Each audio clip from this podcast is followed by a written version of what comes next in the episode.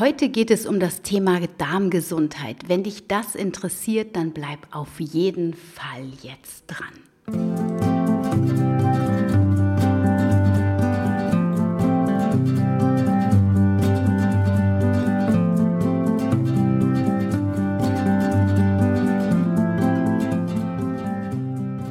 Dass du wieder eingeschaltet hast zu einer neuen Folge von Wemmeli, dem Podcast rund um das vegan-vegetarische Leben in der Familie und mir, Anna Meinert.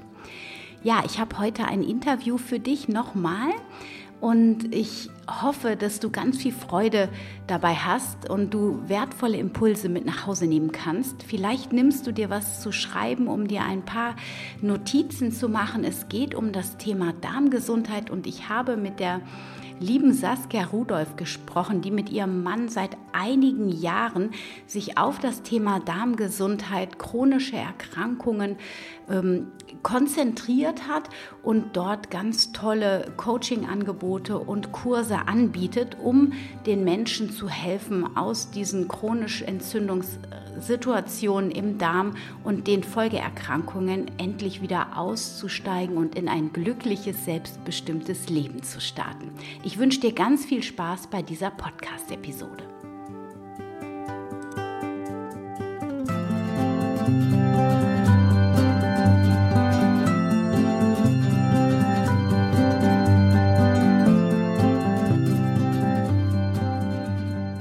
Hallo zusammen. Ich freue mich heute, eine tolle Interviewpartnerin wieder dabei zu haben. Und zwar spreche ich heute mit der lieben Saskia Rudolph und sie ist mit ihrem Mann ähm, im Bereich Darmgesundheit spezialisiert. Und ich finde das Thema so spannend und es wird auch in meinen Augen immer klarer, wie wichtig dieses Thema Darmgesundheit ist. Und ähm, deswegen bin ich sehr dankbar, liebe Saskia, dass du dir heute Zeit nimmst, mit mir ein bisschen über das Thema Darm zu sprechen. Herzlich willkommen, schön, dass du da bist. Hallo, liebe Anna. Ja, ich freue mich auch total dabei sein zu können. Und ja, wie du schon gesagt hast, das Thema Darm ist super spannend und ja, kommt auch immer mehr sozusagen in den Fokus ähm, der Menschen. Ja. ja. Ja, das nehme ich auch so wahr und ich nehme allerdings auch wahr, ich meine, der Darm ist ja wirklich so dieses, ach, da will eigentlich keiner was drüber wissen, das ist dunkel, das ist eklig, das stinkt, vor allem das, was rauskommt. Und, und es wird doch immer klarer, wie komplex dieses System Darm ist und wie wichtig ähm, im Ge Hinblick auf die Gesamtgesundheit. Und äh, deswegen, ähm, erstmal würde mich interessieren, du bist ja Ernährungsberaterin. Ähm, wie bist du überhaupt dazu gekommen, dich in diesem Bereich ähm, stärker auszurichten? Mm, also ich hatte ja äh, zu Beginn meiner Ernährungsberatungstätigkeit sozusagen ähm, mit Familien zusammengearbeitet. Also gesunde Familienernährung war da Thema. Und ähm, während den Beratungen ist es einfach immer häufiger vorgekommen, dass auch die Mütter, mit denen ich zusammengearbeitet habe, mir erzählt haben, ja, dass sich auch die Darmprobleme, die sie hatten, irgendwie verändert und verbessert haben. Und ähm, habe da schon einerseits ähm, einen, ja, einen, Blick dafür bekommen, beziehungsweise ein Bewusstsein, dass sozusagen ja nicht nur die gesunde Ernährung ähm, äh, grundsätzlich so ganz gut ist, sondern was da überhaupt passiert, ja, und wa warum sie so gut ist. Und ähm, ja, habe äh, das natürlich dann auch selber äh, bei mir festgestellt und ausprobiert mit äh, verschiedenen ähm, Darmkuren und ähm, ja, präbiotischen ähm, Lebensmitteln und habe dann daraufhin meinen Darmberater gemacht und habe dann sozusagen ähm, ja, bin dann mehr in die Thematik eingestiegen. Ja, weil die Sache ist ja auch einfach die, dass sehr, sehr viele Erkrankungen natürlich auch ihre Ursache im Darm haben. Ja, offiziell ähm, wird es oftmals nicht so laut raus, ähm, ja, oder sagen wir mal, so laut rauskommuniziert. Aber ähm, ganz, ganz viele, vor allem chronische Erkrankungen, haben einfach ihre Ursache im Darm. Ja. Ja, genau. ja das, ähm, ich habe jetzt auch einige Coaches gehabt, die auch so chronische Erkrankungen hatten, äh, vor allem aber auch mit dem Gehirnstoffwechsel.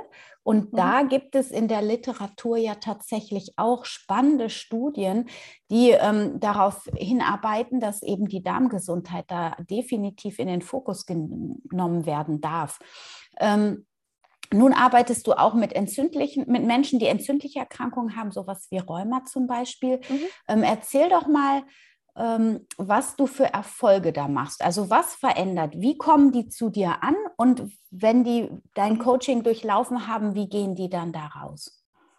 Also in den, das kann man natürlich nicht verpauschalisieren, weil es natürlich ganz, ganz unterschiedliche ähm, Vorgeschichten gibt. Ähm, es gibt Menschen, die haben schon sehr lange Rheuma oder irgendwelche entzündlichen oder chronischen ähm, Erkrankungen. Es gibt Leute ähm, oder Klienten, die haben das erst jetzt vor kurzem ähm, diagnostiziert bekommen ja, oder leiden auch erst seit kurzem dran, ist ja auch immer noch mal ein Unterschied. Ja, manchmal dauert ja auch die Diagnostik oder bis man tatsächlich das Krankheitsbild hat, sehr, sehr lange bei manchen. Also viele müssen sehr, sehr viele Arzt ähm, oder verschiedene Fachärzte durchlaufen, sehr, sehr viele äh, Untersuchungen machen lassen, bevor sie dann irgendwann mal ähm, die Diagnose bekommen. Viele haben auch sehr starke Medikamente schon, genommen oder nehmen sie noch. Ja, das sind ja meistens ähm, Immunsuppressiva, die ja das Immunsystem sozusagen runterdrücken, dass diese empfindliche, äh, diese entzündliche Erkrankung nicht so ähm, stark auftritt. Ja, was ja natürlich letztendlich das Problem nicht löst, sondern eigentlich eher ähm, ja nur das Symptom halt ähm, unterdrückt.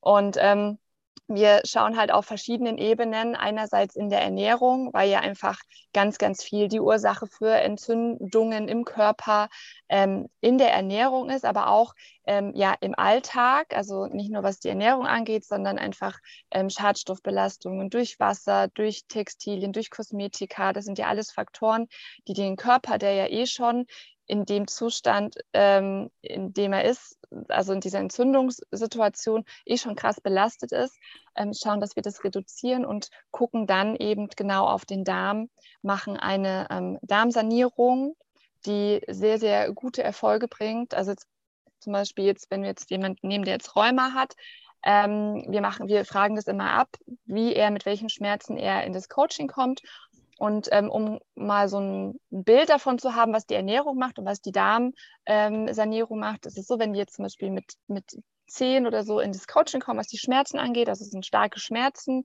dann ähm, ist es so, dass wenn man jetzt die Ernährung umstellt, sind sie vielleicht so bei 5 oder 6. Und wenn man dann die ähm, Darmkur macht, äh, verringern sich die Schmerzen bis auf 1, teilweise auch auf 0.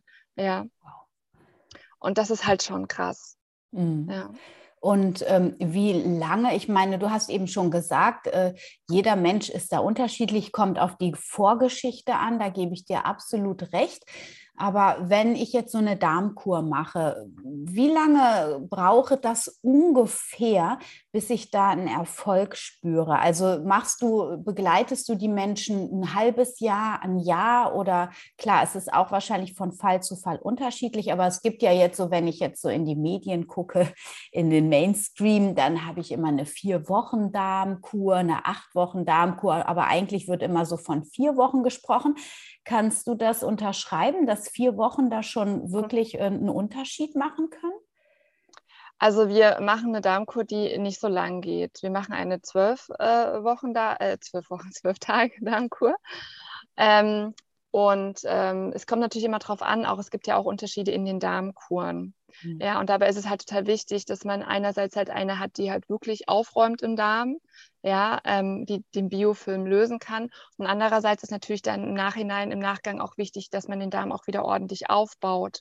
Ja, und das ist ja, darauf kommt es ja auch an. Und häufig wird halt auch das Problem oder wird es halt auch einfach falsch gemacht, dass die Menschen zum Beispiel einfach nur irgendwelche ähm, Präbiotika nehmen, also irgendwelche Darmbakterien. Und das Grundproblem ist bloß einfach, wenn man halt eine Entzündung hat, wenn man ein nicht so optimales Darmmilieu hat, dann bringt es halt nicht so viel, weil die Bakterien wollen da nicht bleiben. Das heißt, man kann die zwar nehmen, aber sie finden keinen Nährboden, also sie können dort nicht bleiben, mhm. weil vielleicht einfach andere Bakterien in der Überzahl sind. Ja, und ähm, wenn wir begleiten, begleiten wir tendenziell zwar drei Monate, aber dann ist der Heilungsprozess noch lange nicht abgeschlossen. Ja, weil einfach diese Darmgeschichten, das muss man sich einfach vorstellen, das baut sich ja über Jahre auf. Also es fängt meistens damit an, dass irgendjemand, ähm, also dass man als Kind irgendeine ähm, Antibiotikatherapie bekommen hat, ja, ähm, wenn die jetzt alle so im, in unserem Alter sind, dann war damals dieses Thema Antibiotika und Darm noch überhaupt gar nicht ähm, präsent. Ja, das mhm. heißt, es wurde auch nicht aufgebaut danach. Hm, dann ist vielleicht die Ernährung nicht so optimal gewesen, dann hat man vielleicht auch noch irgendwie, war man irgendwie krank und dann fängt es an. Dann hat man so die ersten Symptome. Dann geht man zum Arzt, dann kriegt man krasse Medikamente ähm, und so baut sich das immer länger auf. Und wenn man jetzt sich überlegt, dass man vielleicht sich so eine ähm, Erkrankung ähm, über Jahre hinweg aufbaut, dann ist natürlich klar, dass man nicht einfach mal zwei Wochen oder drei Wochen irgendwas macht und zack ist alles weg. Ja, mhm. sondern es dauert schon, es kann schon sehr lange da auch dauern. Mhm. Ja. Ähm, jetzt lass uns doch noch mal, wo du das eben mit dem Biofilm gesagt hast, vielleicht für die, die sich mit dem Darm noch gar nicht so beschäftigt haben. Wie sieht denn ein gesunder Darm aus und wie sieht es heute ganz oft bei vielen Menschen aus?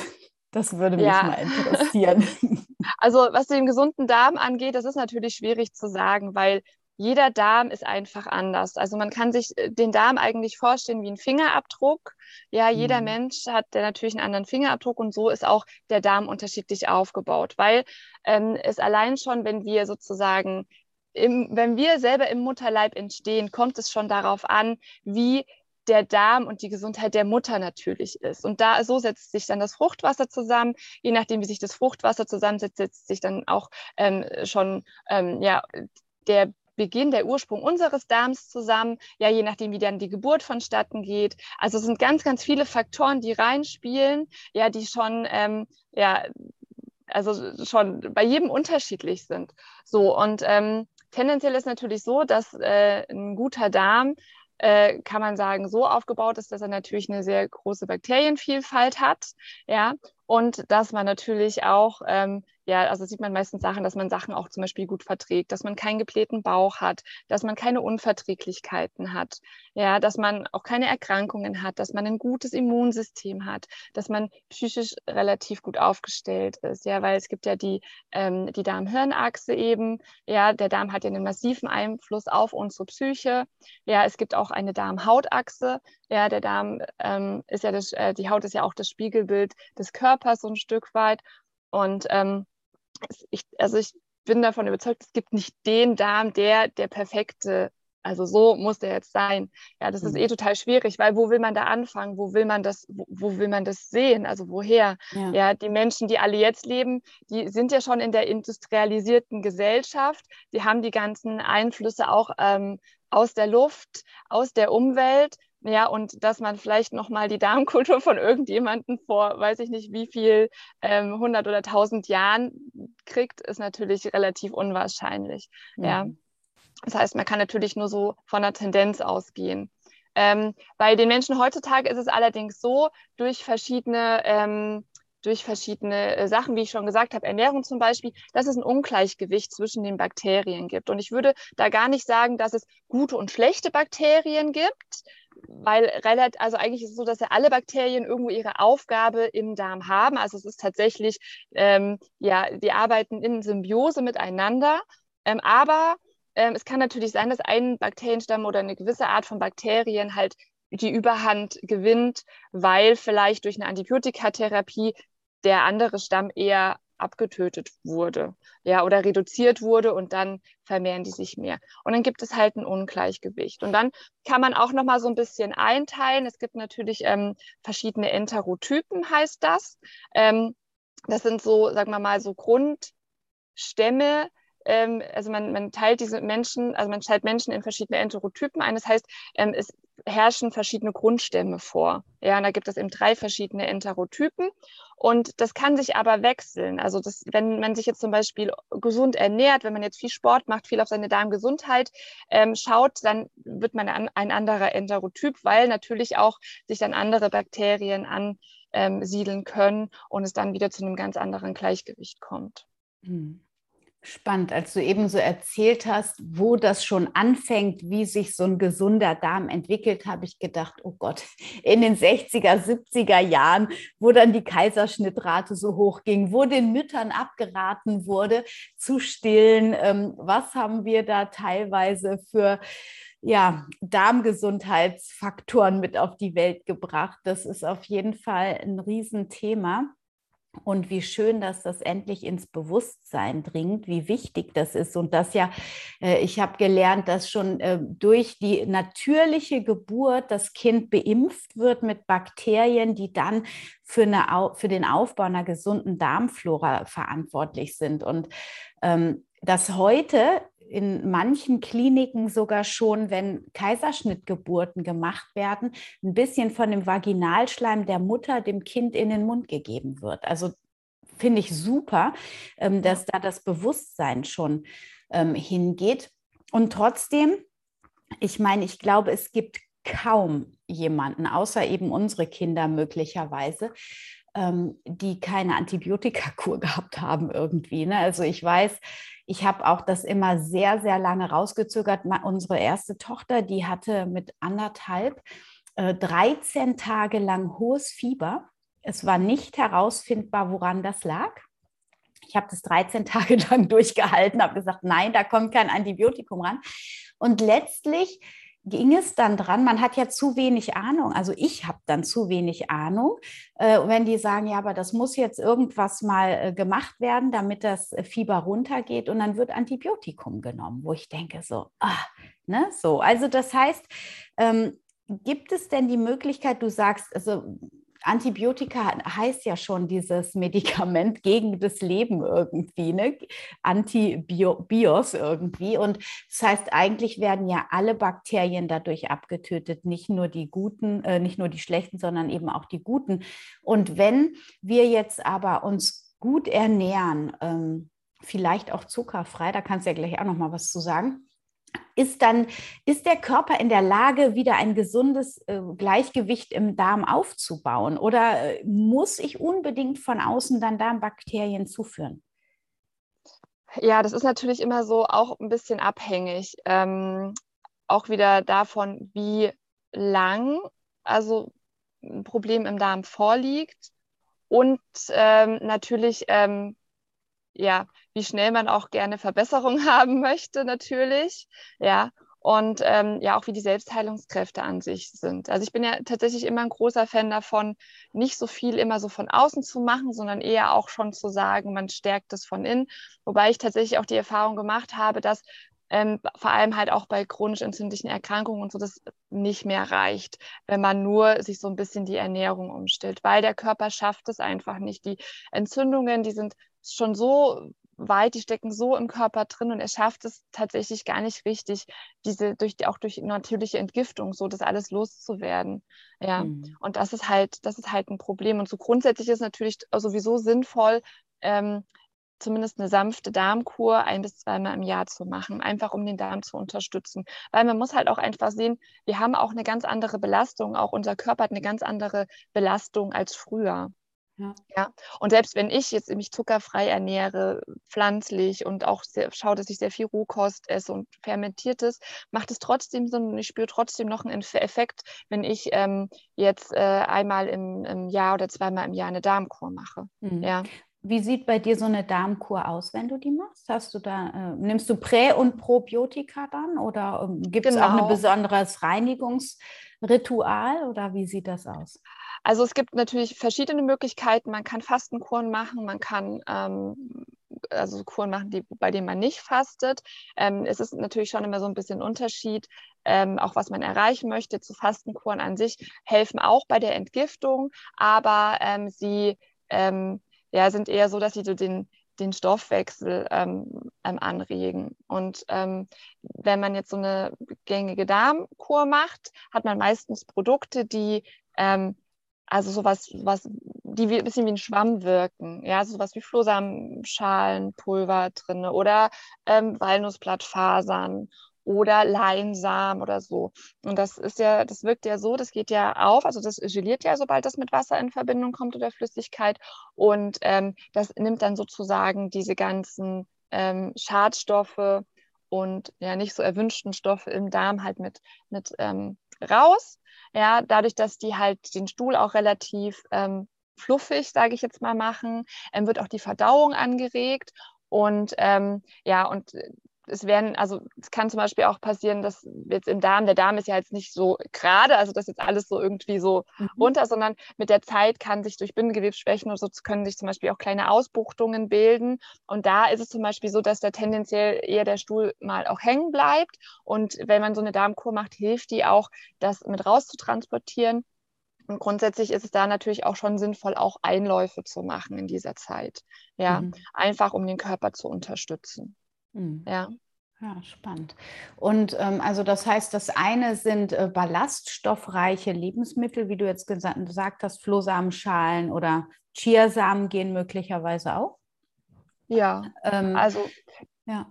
Da müsste man halt auch nochmal einen kleinen, also das kann man auch wieder unterschiedlich betrachten, beziehungsweise haben auch Chiasamen und Leinsamen haben auch mehrere ähm, Funktionsweisen. Zum Beispiel ist es auch so, dass dieses Gel von Chiasamen und Leinsamen zum Beispiel auch sehr gut für die Darmschleimhaut ist und die Darmschleimhaut stärkt. Ja, die ja wichtig ist, die ja sozusagen die erste Instanz ist, die den Darm schützt. Ja, und wenn die halt sozusagen ähm, ja nicht mehr so gut vorhanden ist, dann ist der Darm natürlich auch viel angreifbarer, als wenn er eine gute Schutzbarriere hat. Mhm. Ja. Genau, also dieser Biofilm, ne, dass der ähm, sich gut über die Darmschleimhaut kleidet, damit eben auch dieses, das ist ja, glaube ich, auch das, wenn die Darmschleimhautbarriere, also dieser Biofilm nicht mehr ähm, durch zum Beispiel Übersäuerung passiert, der, glaube ich, ne, oder auch Entzündungssituationen, dann wird dieser Biofilm erst immer dünner und dann greift es irgendwann die Darmschleimhaut an, glaube ich. Ne? Und dann kommen wir irgendwann zu diesem Leaky Gut. Syndrom. Genau, also ich, ähm, man muss nochmal einen Unterschied machen, den typischen Biofilm, den es bei der Darmkur sozusagen ähm, zu entfernen gilt, ist aber eher ein Zusammenschluss aus Bakterien, Pilzen, Viren, also was sich alles so ähm, auch im Darm befindet, die meistens nicht unbedingt so in bester Absicht das machen. Das heißt, die rotten sich zusammen und bilden sozusagen eine, hm, eine, ähm, ja, ein Wall sozusagen, ja, und legen sich über den kompletten, also auch über die Darmschleimhaut drüber. Und ähm, dadurch kann der Darm also nicht mehr leben und nicht mehr atmen. Und darunter können sich eben ganz, ganz viele ähm, ja, Krankheitsherde sammeln. Mhm. Ja.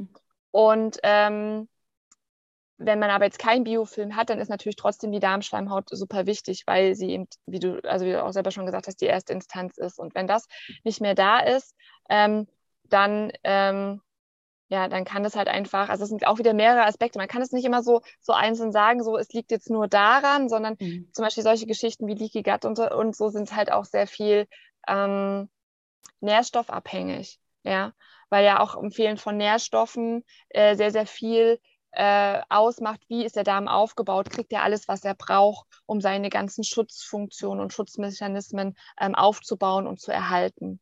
Ja. Mhm. Okay, also das heißt, wenn du von Biofilm sprichst, dann ist das eher dieser in Anführungsstrichen negative äh, Film und, ähm, und, und die Schleimhaut. Also es, es gibt das nicht im positiven Sinne. Habe ich es richtig verstanden? Also naja, auch ein Schutzfilm mhm. quasi, wo gute Stoffe drin sind. Doch, also das, letztendlich sind wir, haben wir ja sehr, sehr viele Bakterien im Darm. Und in der Darmschleimhaut befinden sich natürlich auch Bakterien drin. Ja, nur ist die Wirkungsweise eine andere. Ja, das eine ist schon, also der Darm muss ja auch ein Stück weit permeabel sein, er muss ja so ein Stück weit durchlässig sein. Ja, sonst können ja die Nährstoffe überhaupt nicht aufgenommen werden. Ja, aber der Biofilm verhindert das komplett. Also man muss sich mhm. das ein bisschen vorstellen. Ähm, man kann sich das vielleicht so vorstellen, wenn man jetzt eine Badewanne hat und eine Badewanne, die haben ja oftmals diesen schönen Lotus-Effekt. Ja, das Wasser perlt da ab. Das ist sozusagen der positive Effekt. So, wenn jetzt aber, wenn ich jetzt die Badewanne extrem lange nicht sauber mache, ja, dann ähm, geht schon mal so eine Schmutzschicht drüber. Ich habe vielleicht gebadet, dann habe ich so einen Seifenrest, dann ähm, mache ich die aber nicht sauber, dann badet der nächste wieder und duscht und dann halt kriegt man so einen, so einen Schmutzfilm drauf. Und mhm. das kann man sich eher wie diesen Biofilm vorstellen. Ah, ja. ja? Oder auch beim Wasserrohr, ne? oder wenn man so Trinkflaschen nicht richtig sauber ja, macht oder wenn ja, das Wasser genau. da länger drin steht, dann wird das so schmierig an der Seite, genau, sowas genau. wahrscheinlich. Ne? Genau, das sind alles mhm. Bio, das sind eigentlich alles so ja. Ähm, ja, Biofilme. Mhm. Spannend. Ähm, jetzt, was können wir denn jetzt, haben wir das gehört quasi. Wir können also ähm, mit Hilfe von ballaststoffreicher Ernährung auf jeden Fall für unsere Darmgesundheit was tun. Wenn du jetzt diese Darmkur machst, arbeitest du dann auch mit Bakterienstämmen, die du oral äh, mit reingibst? Oder es, reicht es jetzt zum Beispiel auch äh, einfach fermentierte Lebensmittel zu essen? Also ich habe schon die Erfahrung gemacht, dass es ähm, schon ganz gut ist, wenn man auch Präbiotika mit dazu nimmt. Mhm. Ja. Also fermentierte Lebensmittel sind auf jeden Fall grundsätzlich immer gut, sie auch in den Alltag zu integrieren. Allerdings hat das nochmal, also haben die Präbiotika nochmal ein bisschen ähm, mehr. Ich würde die dann auch nicht ständig nehmen, sondern ich würde die wirklich nur ähm, punktuell zu der Darmkur nehmen und mhm. danach nicht mehr. Ja. ja. Ah ja, spannend. Ich habe ja eine totale Abneigung gegen diese, äh, ein, diese, diese fermentierten Lebensmittel. Das hat mich ja? auch echt zu denken. Ja, ich mag das überhaupt nicht. Ich habe jetzt die Tage auch, ich habe jetzt auch eine Darmkur gemacht und habe immer mal so mehr Sauerkraut oder Kimchi mir geholt, aber oh, ich muss das so arg verdünnen. Das ist überhaupt nichts für mich. Ja. Und ähm, ich bin jetzt bei, bei Sojaquark, da sind ja auch Bakterien mit drin. Ja, das ja. Ist, das, da komme ich gut mit zurecht, tatsächlich. Was ist mit auch. Apfelessig?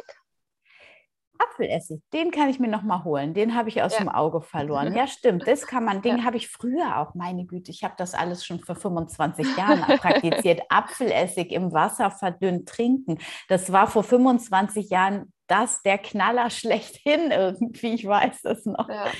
Ja. Ah, ja, ja, super Tipp. Also Apfelessig. Genau, da kann man einen Teelöffel oder einen Esslöffel ins Wasser und dann trinkt man das täglich, oder? Du könntest ja auch einfach in Salat machen. So. ja, und aber der, also es muss dann dieser Apfelessig sein, oder? Äh, also du musst halt schauen, nee, du musst halt schauen, weil ähm, Apfelessig, der, der darf halt nicht pasteurisiert sein.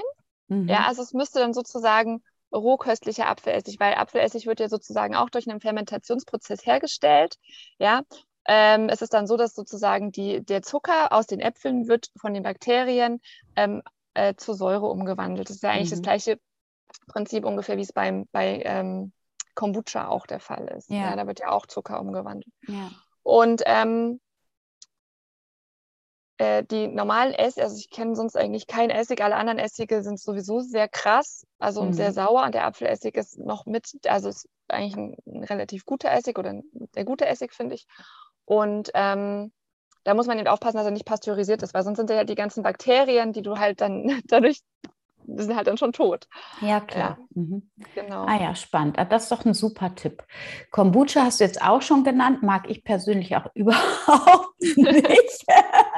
Und das hat mich auch so ein bisschen an meine Grenzen gebracht, weil wenn man zuckerfrei macht, dann ist ja immer noch ein gewisser Zuckergehalt in dem Kombucha übrig oder er wird dann so ein bisschen alkoholisch auch. Also Kindern, oder?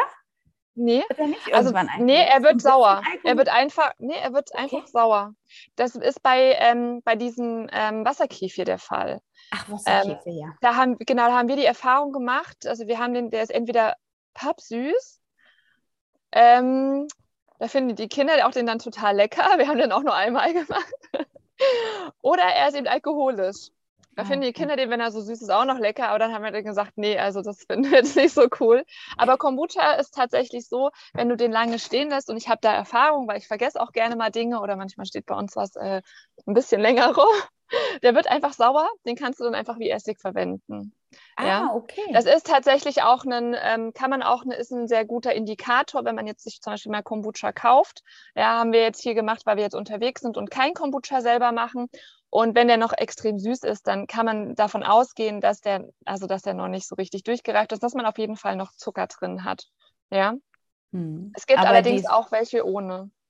Ah ja, aber wenn ich jetzt so im Biomarkt ein Kombucha-Getränk kaufe, da ist doch, äh, ist es nicht auch pasteurisiert und dann sind die Bakterien doch auch wieder kaputt? Kommt oder? drauf an. Also es gibt mhm. Rohkost, es gibt, da steht direkt drauf, nicht, nicht pasteurisiert. Okay. Es gibt natürlich auch welche, die sind pasteurisiert. Mhm. Ja. Genau. Also muss man sowieso bei sehr, sehr vielen Sachen aufpassen, weil mhm. ähm, es ist zum Beispiel auch ähnlich bei Sauerkraut. Ja, das Sauerkraut, was man so in der Dose oder im Glas kaufen kann, das ist nicht mehr, das lebt nicht mehr. Ja. ja. Aber das, was man zum Beispiel vielleicht selber macht, oder es gibt tatsächlich auch in Bioläden fast Sauerkraut zu kaufen, das mhm. lebt noch. Ja, und es ist natürlich, das Sauerkraut an sich grundsätzlich ist ganz gut. Wenn es nicht mehr lebt, ist es dann trotzdem Futter für die Bakterien, was dann mhm. schon okay ist. Aber wenn man natürlich den Effekt haben möchte von milchsauer vergorenen Lebensmitteln, ähm, dann äh, sollte man sich unpasteurisierte Sachen holen. Mhm. Ich habe da ähm, ein tolles Rezept, das muss ich unbedingt mal wieder machen. Und zwar mache ich Cashewquark manchmal selber mit Brottrunk. Brottrunk ja. kann man ja auch, ist ja auch ein fermentiertes Lebensmittel. Ja. Und äh, das ist so lecker und das ist, ach, das muss ich unbedingt mal wieder machen, wo wir gerade mhm. drüber sprechen. Da kann ja. man auch wunderbar Eis dann draus machen, wenn man ein bisschen Früchte reinmacht und das dann einfriert. Wobei, mhm. überleben das die Bakterien? Weißt du? Puh, das? das ist eine gute Frage, das weiß ich nicht. Also tendenziell, hm, ja, das, also das ist wirklich eine gute Frage. Da kann ich tatsächlich Frage. gar nichts dazu Manche, sagen. es gibt ja tatsächlich manche Bakterien, die quasi dann, ich glaube bei Hefe, aber ich bin da jetzt auch nicht ganz äh, firm drin. Ähm, aber manche, äh, ich glaube, einen Hefeteig kann man doch auch einfrieren. Naja, wie dem auch sei, das lassen wir mal also da stehen. Falls das jemand weiß, kann er es uns ja mal schreiben. Also ich würde es tatsächlich, ich würde auf jeden Fall mal behaupten, dass Einfrieren besser ist als Kochen. Ja, das denke ich auch, ja, auf jeden ja, Fall. Ja. Ja, genau, ja, und so Cashew, Cashew-Quark mache ich mir tatsächlich auch selber, also Joghurt. Ähm, mhm. Mache das aber mit halt mit Joghurtkulturen. Ja. Ähm, Genau, und was halt auch echt so cool ist, weil eigentlich haben wir sehr, sehr viel so fermentierte Sachen in, in unserer ähm, Umgebung oder können es sehr, sehr leicht machen. Ja, also man kann sich zum Beispiel auch saure Gurken sehr leicht selber machen. Ja, oder man kann auch ähm, durch, wenn man jetzt Quinoa zum Beispiel keimen lässt, also Quinoa-Sprossen, mhm. wenn du die ähm, Quinoa-Sprossen über Nacht ins Wasser legst, ja, dann ähm, bekommst du auch sowas wie ein Brottrunk. Ja, das, das, nennt sich, oh Gott, ich kriege diesen Namen immer nie zusammen. Reviolac oder Re ah, mhm. Rejuvelak oder so heißt ja, das. Ja, ich, ja, ja, ich weiß, das kenne ich auch. Ja, stimmt. Genau, und das ist sozusagen die glutenfreie Alternative zum Brottrunk. Und damit ah. kann man auch sau viel machen. Damit kannst du äh, super coolen ähm, äh, ja, so wie Sauerteig machen. Ja, du kannst mhm. dir ein, ein Quinoa-Brot machen, weil du hast ja immer diese Bakterien drin. Die hast du ja überall, ja. Und ähm, also das ist super spannend. Ja. Ich bin da, ich muss da ehrlich sagen, ich habe da immer so einen leichten Ekel tatsächlich, weil ich nie weiß, wie lange ist das jetzt noch gut und das schmeckt so. Ich bin so ein Super-Taster und wenn das nur so ein bisschen anders schmeckt irgendwie, dann, dann kann ich das nur ganz schwer konsumieren. Deswegen kaufe ich sowas dann lieber fertig, weil ich dann mhm. denke, okay, wenn ich es jetzt falsch gemacht habe. Aber auf der anderen Seite habe ich jetzt auch gelernt, ich habe mich da jetzt mit den Bakterien auch ziemlich weitergebildet. Es sind ja überall und alles Bakterien irgendwie um uns rum, in uns. Und wir sind ja ja permanent mit konfrontiert. Und ähm, eigentlich sind wir mehr Bakterium als das, was wir Mensch nennen irgendwie. Also das finde ich auch nochmal spannend. Und ähm, ich finde das gut. Lass uns doch nochmal überlegen, also weil hier ja auch viele Eltern zuhören, wenn wir jetzt die Kinder haben, würdest du denen auch so eine Darmkur ähm, mal mit denen machen? Also im. Sinne von, ich, oder machst du das lieber im Alltag, dass man sagt, okay, die kriegen einfach regelmäßig ballaststoffreiche Sachen, dass die mal einen Chia-Pudding kriegen, mal mit Leinsamen irgendwie. Mhm. Ähm, wie sieht da so eine darmfreundliche Ernährung für Kinder aus? Also da würde ich tatsächlich auch ähm, wieder so ein bisschen ähm, ja, schauen, ähm, wie die Situation ist. Also eine Darmkur an sich würde ich grundsätzlich bei Kindern nicht machen. Ja, also es kommt natürlich aufs Alter an. Jetzt meine zwölfjährige Tochter könnte das jetzt schon machen. Ja, ähm, aber da muss man halt schauen, wenn, jetzt, wenn man jetzt Probleme hat, wenn das Kind jetzt irgendwie Neurodermitis hat oder einfach eine Situation, die wirklich belastend ist, weil es wirklich eine krasse Unverträglichkeit ähm, ist oder so, dann würde ich tatsächlich auf jeden Fall mal den Darm aufbauen, also mit Präbiotika aufbauen. Ja, weil ähm, da ist es einfach auch wichtig, dass man ähm, relativ schnell erstmal das Problem löst, ja, weil einfach, da habe ich halt auch schon ähm, mit einigen Eltern gesprochen, das kann auch richtig nach hinten losgehen, vor allem solche Darmgeschichten, wenn die Kinder größer sind, die sehr, sehr lange haben, schon sehr oft bei Ärzten waren, vielleicht auch mal in der Schule irgendwas schief geht, weil sie ein Darmproblem haben, kann das wirklich einen krassen, massiven Einfluss auf die Psyche der Kinder haben schon. Mhm. Ja. Und ähm, aber wenn man jetzt sagt, hier, ich möchte jetzt gern was, ähm, ich möchte jetzt gern was ähm, präventiv machen oder ich weiß, mein Kind hat jetzt damals irgendwie schon eine Antibiotikatherapie gehabt, ich bin mir jetzt gar nicht sicher, ich merke jetzt nichts. Oder bei, bei vielen Kindern ist es vielleicht auch so, dass sie halt irgendwie jeden Schnupfen mitnehmen und so, das ist ja meistens schon so ein Zeichen. Dann kann man schon auch schauen, dass man mit der Ernährung erstmal anstartet. Also ich würde erstmal gucken, dass man das ähm, sehr niederschwellig macht, also erstmal wirklich mit dem Kleinsten anfängt, was man auch im Alltag gut umsetzen kann. Und wenn man dann das Gefühl hat, hey, da kommt man jetzt nicht weiter, dann kann man immer noch sagen, hey, komm, wir machen jetzt mal einen Aufbau oder so. Mhm. Ja. Genau, und dann ist es halt so, dass es halt sinnvoll ist natürlich, dass man ähm, ja, schaut, dass man den Zucker reduziert, dass man, ähm, dass man eben ballaststoffreiche ähm, Kost gibt. Schaut, dass man auch viel, also den Frischkostanteil erhöht. Das ist nämlich tatsächlich auch ein Problem, ja, weil Frischkostanteil ist heutzutage wirklich bei vielen extrem niedrig. Da wird dann morgens was gekochtes gegessen oder was Warmes irgendwie mittags und abends. Und der Körper braucht aber auch frische Sachen. Ja. Was ganz wichtig ist, dass man halt auch auf jeden Fall guckt, dass äh, das Kind genug trinkt. Also ist eigentlich, diese Tipps sind eigentlich grundsätzlich nicht nur für Kinder, sondern die kann eigentlich auch jeder so für sich ja. einfach umsetzen, weil der, der, ähm, der Flüss die Flüssigkeitszufuhr hat auch einen massiven Einfluss auf die Verdauung. Ja. Ähm, also vor allem solche Sachen wie Verstopfung und so oder die Verdauung funktioniert nicht richtig. Das, da kann man als allererstes mal schauen, dass man mindestens zwei, also als erwachsener Mensch zwei Liter trinkt. Ja, bei Kindern natürlich ein bisschen weniger, wobei es bei Kindern natürlich auch mal ein bisschen schwierig ist. Ich sehe das bei meinen eigenen Kindern. Äh, da muss man immer mal erinnern, hier und trink mal was oder mal was sich was ausdenken, dass man vielleicht irgendwie Wasser macht, was mit äh, Früchten drin ist oder mit äh, ähm, mit Kräutern oder sowas. Ich habe Öle jetzt entdeckt. Ich tue da ja, ja. Lemonöl rein. Äh, ja, das ist ein Traum. Oder, oder wilde Orangeöl. Das ist mm. echt toll. Also es muss natürlich ein ganz hochwertiges Öl sein. Ja. Aber äh, das ist jetzt gerade im Sommer auch total toll. Dann ein bisschen frische Pfefferminze noch dazu oder so. Da trinken wir alle direkt viel mehr. Ja, Genau. Und was man halt auch auf jeden Fall schauen muss, ist, was halt wirklich sehr, sehr wichtig ist, dass es eine gute Wasserqualität ist. Weil mhm es ist tats tatsächlich so, wenn man eine schlechte Wasserqualität hat, ist das Bedürfnis nach Trinken viel geringer.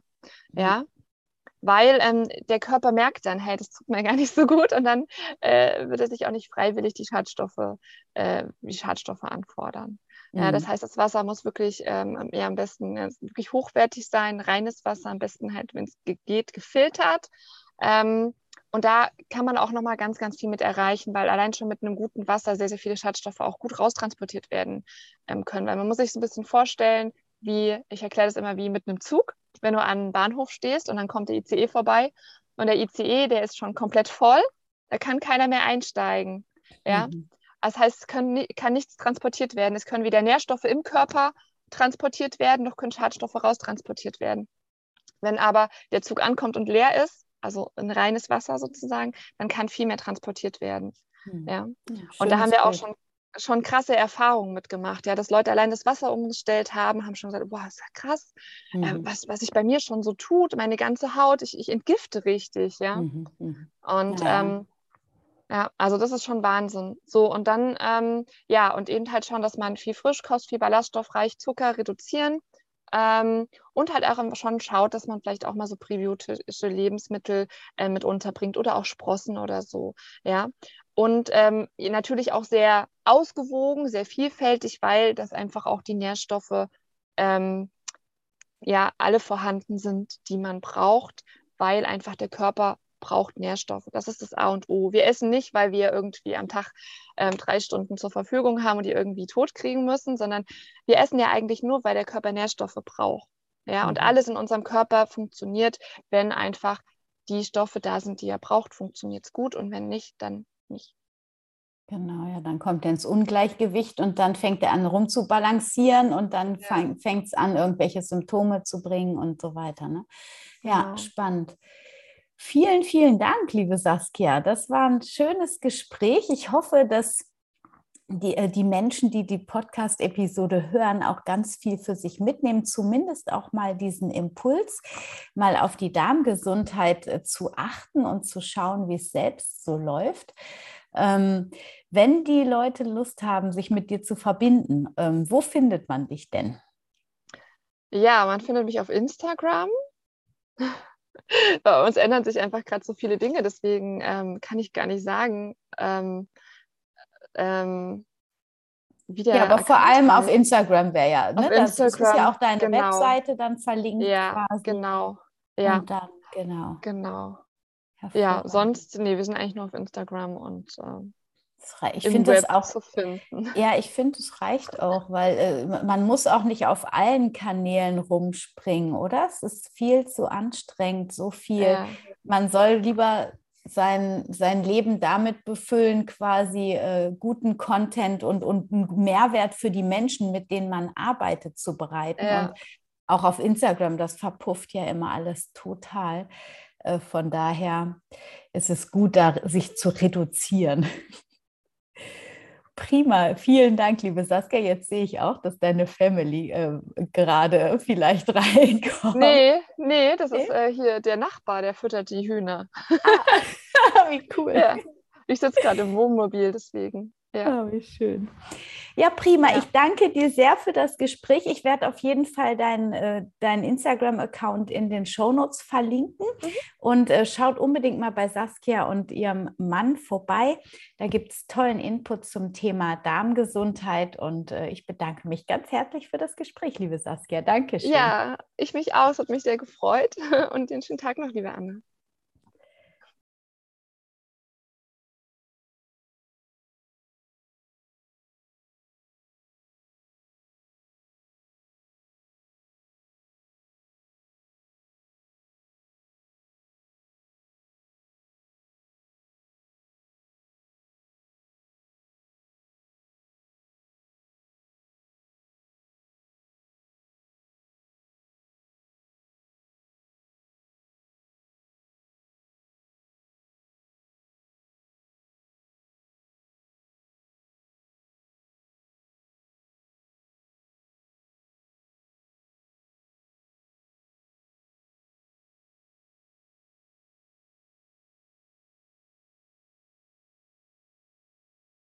Diese sieben Säulen oder Schlüssel äh, der Resilienz, äh, wo es darum geht, Akzeptanz, äh, Dinge zu akzeptieren, die ich nicht ändern kann.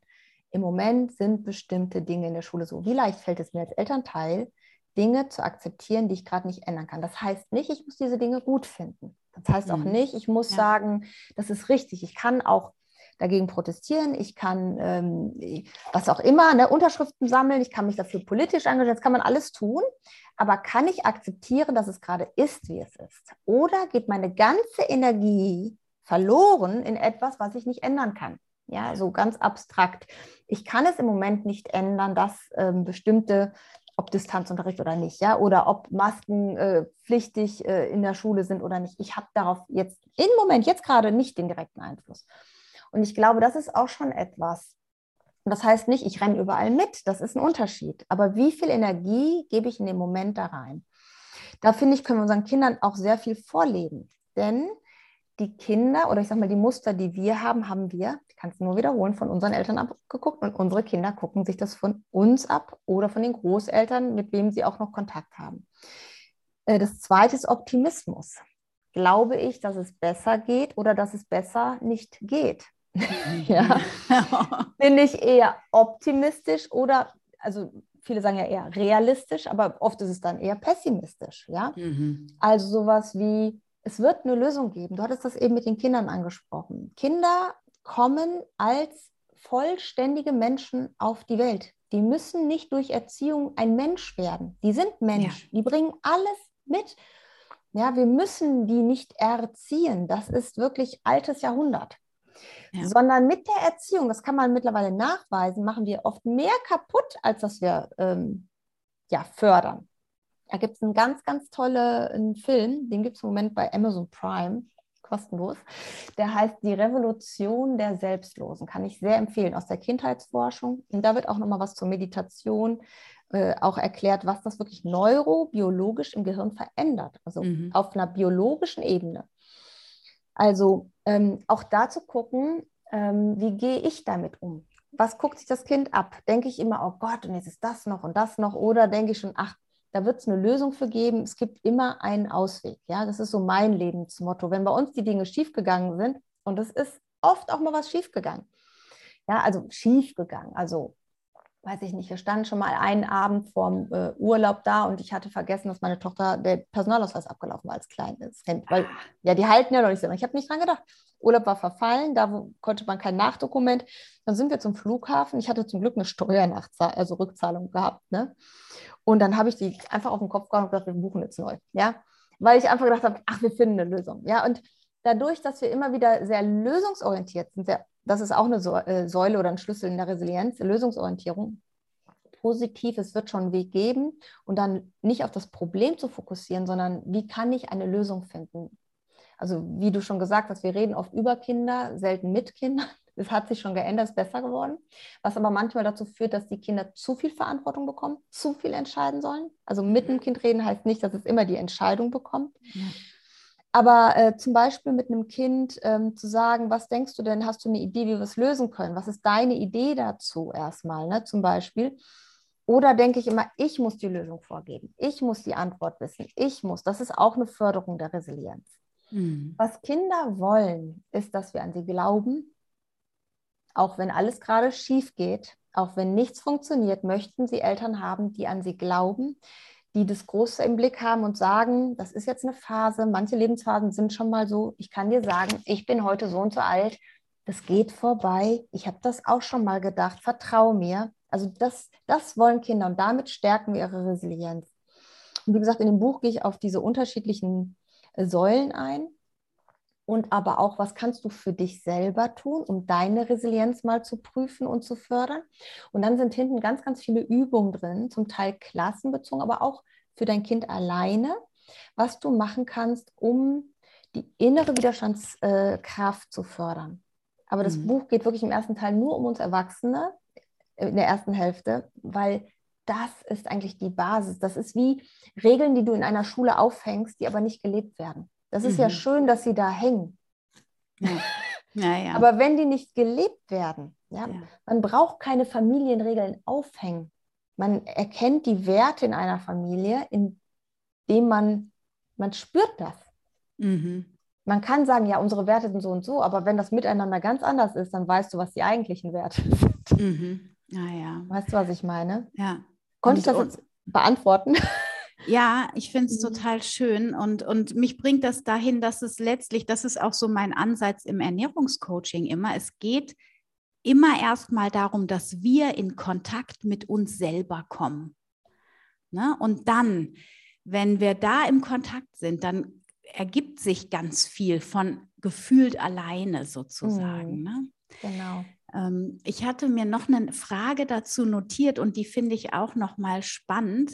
Äh, und zwar, wie ist das, wenn ich jetzt selber diese Wurzeln gar nicht gekriegt habe von meinen Eltern und mhm. ich, äh, also dieses, wo ich wirklich dieses Vertrauen in mich aufbauen konnte, wo ich diese, dieses, auch nicht diese Basis in mir aufbauen konnte, diese Erdung, um dann wirklich frei ins Leben zu gehen.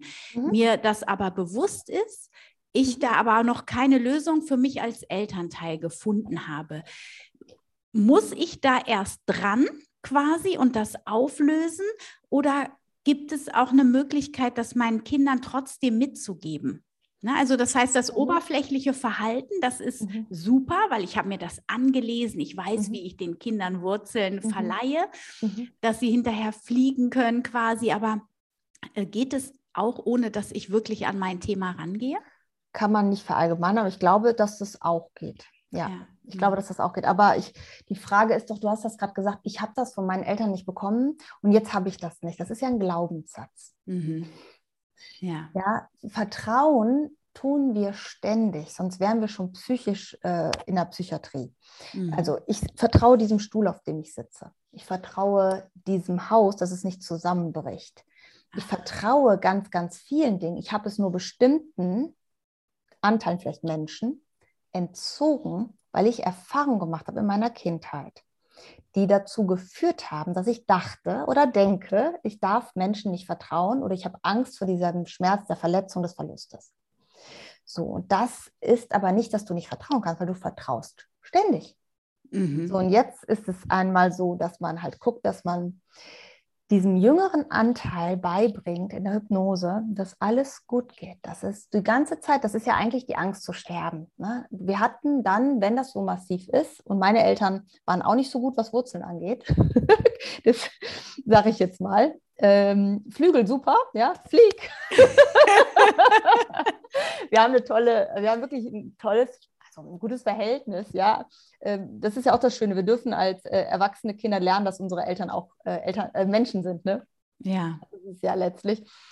Äh, aber ähm, was wollte ich Ihnen jetzt gerade sagen? Achso, ähm, wir, wir, wir können vertrauen. Wir tun das auch ständig. Wir haben dann nur gelernt. Ich hatte letztens einen jungen Mann, der ist ähm, 21, der ähm, ist Foto, Videografie macht er. Und er sagt, er macht sich ständig alles kaputt immer wieder beruflich. Ne? Er hat gute Voraussetzungen, ständig macht er sich was kaputt oder auch Beziehungen kaputt. Und dann haben wir uns das angeschaut jetzt in Coachings. Äh, Im zweiten Coaching in der Hypnose sagte er immer so, ja, ich sehe auch nicht so und so und ich sehe immer nur dunkel und Licht. Und dann ist das wie so eine, irgendwie so sagt er, wie so, ja, jetzt kommt das wieder so, das ist wie so ein Schütteln und dann geht das weg. Und dann sagte ich irgendwann zu ihm, weißt du eigentlich, wie deine Geburt war? Wir haben darüber gar nicht vorher gesprochen. Ne? Und sagte, ja, ich weiß nur, dass ich blau angelaufen bin und danach in der Klinik war ähm, äh, und ähm, also weg von den Eltern hieß das ja auch und so. Ne? Und dann haben wir halt nachgeholt, dass dieses eher dieses Baby, was Angst hatte, ein Baby ist ja da noch nicht rational, du kannst es ja nicht erklären. Aber was denkt so ein Baby in so einem Brutkasten alleine? Die Welt ja. bricht doch zusammen. Ne? Ja, ja. Du denkst ja, oh, überlebe ich das, ja? Also so. Und das hat er diesem Säuglingsbild, was er in seinem Kopf noch hatte, ja, gegeben. Das war natürlich extrem emotional. Und jetzt äh, hat er den, den äh, jetzt mussten wir einen Termin verschieben, weil er einen 15.000 Euro äh, Vertrag unterschrieben hat für einen Auftrag, ja. Und es war halt so, dieses innere, ich bin es nicht wert, ich habe kein Recht zu leben, das waren diese ganzen Ängste, die da dran hingen. Mhm. Deswegen, auch wenn du das nicht hast, warum auch immer, du kannst es lernen, nach und nach zu befrieden. Du kannst es nicht mhm. verändern. Es ist ja, wie es ist. Aber du kannst den Umgang damit, das gibt es ja nur noch in deiner Vergangenheit, nur noch in deinem Kopf ist diese Erinnerung, die kannst du verändern. Und egal, ob du es musst oder nicht, äh, ich würde es immer empfehlen. Das ist dein Leben. Absolut. Ja, und absolut. hol dir das zurück, sage ich da jedem nur. Egal, ja. was deine Eltern gemacht haben, gib ihm jetzt nicht noch den Rest deines Lebens auch ja. noch die Kontrolle über dein Leben. Und äh, da kann ich nur empfehlen, auch wenn es vielleicht für dein Kind nicht zwingend notwendig ist. Ich glaube, dass es auch, es kann auch das Gegenteil passieren, klar, aber ich glaube, es geht auch ähm, manchmal, dass das passiert. Also ich würde sagen, meine Eltern hatten nicht so viele Wurzeln und trotzdem mhm. habe ich das mit meinen Kindern jetzt hingekriegt. Ne? Ja, ja. Ja. Ich finde den Aspekt, ähm, den du mir jetzt gerade nochmal bewusst gemacht mhm. hast, so spannend, dass es um Achtsamkeit auch wieder mhm. geht und äh, dass wir so oft diese Pauschalisierungen und mhm. Verallgemeinerungen machen. Mhm. So, mhm. das heißt, nur weil ich meinen Eltern, äh, weil ich die als nicht vertrauenswürdig äh, empfunden habe, kann ich ja trotzdem anderen Menschen, das gilt ja dann nicht für alle Frauen, nicht für alle Männer. Und ich finde es so toll, als Übung quasi mitzunehmen, dieses, ich vertraue dem Stuhl, auf dem ich sitze, ich vertraue dem Wasser, das ich trinke, mhm, dass es mhm. meinen Durst löscht mhm. und so weiter, dass man diese ganzen kleinen Aspekte des Lebens einmal ganz bewusst ähm, ja, wahrnimmt, wo man überall Vertrauen hat. Das finde ich richtig, richtig schön. Wow. Dankeschön. Und weißt du, was der Trick ist? Je mehr wir Vertrauen ausbreiten in unserer Welt, also je mehr wir Vertrauen schenken, umso sicherer fühlen wir uns. Die Welt bleibt die gleiche. Uns geschehen auch weiterhin Dinge. Mhm. Jeder von uns hat Schicksalsschläge, auch traurige Erlebnisse. Aber ob ich mit Vertrauen auf diese, durch diese Erlebnisse gehe oder mhm. mit Angst, ja. da habe ich einen Einfluss drauf. Genau, Und da dürfen wir uns entscheiden, den zu nutzen oder eben auch nicht. Genau. Mhm. Und ich finde auch, um da nochmal den Bogen zum Anfang zu machen, wenn ich jetzt mit meinem Kind durch eine emotionale Situation durchgehe, mhm und dann anfange in diese Achtsamkeit zu gehen. Schau mal hier, du fühlst dich jetzt aufgewühlt in deinem Inneren und es ist alles ganz intensiv und fühlt sich schlimm an, aber jetzt schau doch mal, du sitzt hier auf deinem kuscheligen Sofa, dein mhm. Atem fließt, ein bisschen aufgeregt gerade mhm. noch. Wir kuscheln hier jetzt schon schön mhm. oder wir holen uns was Leckeres zu trinken, ne? Mhm. sodass man da wieder, da holt man die Leute ja dann auch ins Jetzt mit, mhm. weil das, wo wir so aufgewühlt sind, haben wir ja am Anfang besprochen, dass es gerade jetzt bei uns Erwachsenen so ein Trigger aus der Kindheit oder aus mhm. früheren Situationen. Bei Kindern ist es, glaube ich, auch oft so was Übertragenes, ne? von den Eltern Übertragenes. Ähm, und, oder bei Eltern oder auch bei Kindern in die Zukunft blickend, aber nicht mhm. im Hier und Jetzt sein. Mhm. Und indem wir in diese Achtsamkeit kommen, kommen wir ins Hier und Jetzt. Und im Hier und Jetzt, das ist immer das, was ich in meinen Meditationen so sage, ne, ist alles gut, hier ist alles genau. gut. Eckart Tolle. Ja, ich liebe dieses Buch. Ja, es ist wirklich ja. ein tolles Buch. Ja. Nein, es ist ja auch so. Ja. Unser Gehirn galoppiert in die Vergangenheit und holt Ängste in die Zukunft, aber wo wir nicht sind, sind ist im Hier und Jetzt. Und das ist ja egal, wo man sich umschaut, in welchen Therapien oder sei es jetzt beim Eckart Tolle oder sei es bei der Byron Katie oder das ist ja immer wieder der Punkt, ne? oder in klassischen Therapiesachen. Ne? Hier und jetzt ist alles gut. Ja. Ne? Jetzt gerade ist das nicht. Ich werde auch oft gefragt, wie ich damit umgehen kann, weil ja Menschen oft mit sehr starken und emotionalen Belastungen zu mir kommen. Ich sage dann immer, sie haben es überlebt. Das ist nicht mehr Existenz. Ich muss doch da nicht mit in diesen Film eintauchen. Ne? Ja, genau. Ähm, und ja, ich hatte mal eine Mutter, die rief mich an und sagte, ja, ich brauche etwas, dass mein Kind aus der Wut rauskommt. Ich sage, das kommt da nicht alleine raus. Dann habe ich gesagt, wie viele Tage schreit es denn schon? musste sie lachen, das ist auch eine Generalisierung. Ja. Nee, sagt sie, äh, nee, nee, jetzt so nicht. Ne? Ich sage, okay, es ist schon mal rausgekommen, aber nicht so schnell, wie die Erwachsenen gerne hätten und ja. so. Ne? Und dann ich, äh, ging es auch darum, dass sie Wut nicht aushalten kann, dass sie immer denkt, sie muss was tun und auch vor allen Dingen auch die Erzieher da ganz viel äh, mhm. von ihr gefordert haben. Dann habe ich gesagt, es ist für dein Kind ein Geschenk zu erleben, dass es selbst da rauskommt. Und dass es okay ist und dass nichts Schlimmes passiert, wenn es wütend ist. Es ist einfach wütend. Das ist okay. Und dann hatte sie, hat mir was erarbeitet und dann sagte sie zu ihrem Sohn, der war der wieder wütend und schmiss sich hin, sagte, du darfst ruhig ein bisschen wütend sein. Ich mache mir schon mal einen Kaffee. Kannst einfach nachkommen, wenn du möchtest. Und dann guckt er sie an und sagt, ach, ich komme mit. Sofort beendet. Und alles, was man vorher versucht hat und guckt doch mal und ist doch hier, hat nur dazu geführt, dass er immer mehr, er wollte das, ich glaube, einfach erlaubt bekommen, dass das ja. okay ist. Ne? Ja. So. Das ist ja bei uns Erwachsenen auch so oft so, ne? Wenn wir das Gefühl dann so erstmal umarmen sozusagen, dann geht es schon weg, ne? Dann ist es auf einmal gar nicht mehr so dramatisch. Genau. Viele immer kleine Kindergartenkinder, die zuppeln am Arm. Und wenn man die nicht sehen will, dann zuppeln die die ganze Zeit oh, weiter. Ja, ja. Aber wenn du dir einen Moment Zeit nimmst, die mal auf den Schoß nimmst ne, und sagst, ja. was ist denn los? Ne, mein kleines Kindergartengefühl, dann werden die auch nicht zu so Monstern, die uns übermannen. Ne? Mhm. Ein schönes mhm. Abschlussbild, mhm. würde ich sagen. Wie toll. die Gefühle, die an einem so rumzuppeln. Einfach nur mal schnell auf den Schoß nehmen, kurz Aufmerksamkeit schenken und dann ist es schon wieder gut. Dann können sie weiterziehen.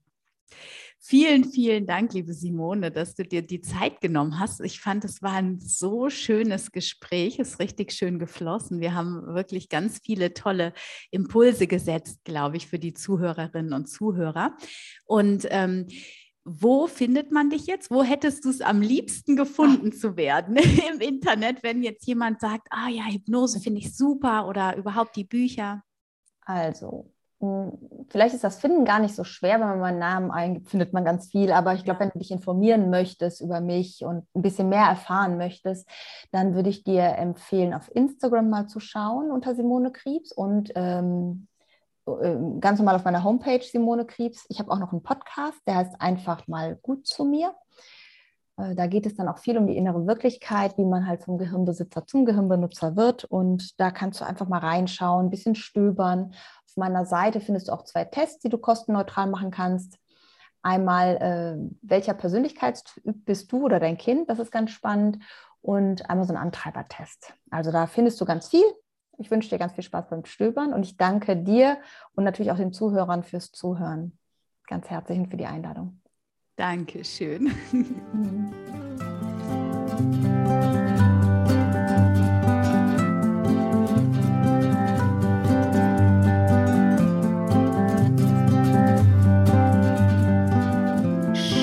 wieder dabei warst bei dieser Folge von Family, dem Podcast rund um das vegan-vegetarische Leben in der Familie.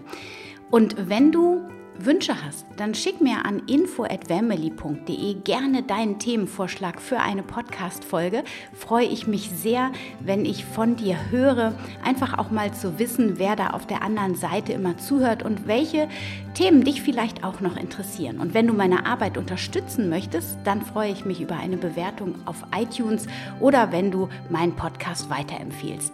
Alle Informationen zu Saskia findest du in der Podcast Beschreibung oder eben auch auf Instagram, wenn du Saskia Rudolfs eingibst, kannst du ihr folgen und schauen, was sie für tolle Inhalte in die Welt bringt. Ich wünsche dir jetzt eine wunderschöne Zeit. Bis in zwei Wochen. Stay healthy, happy and peaceful. Deine Anna.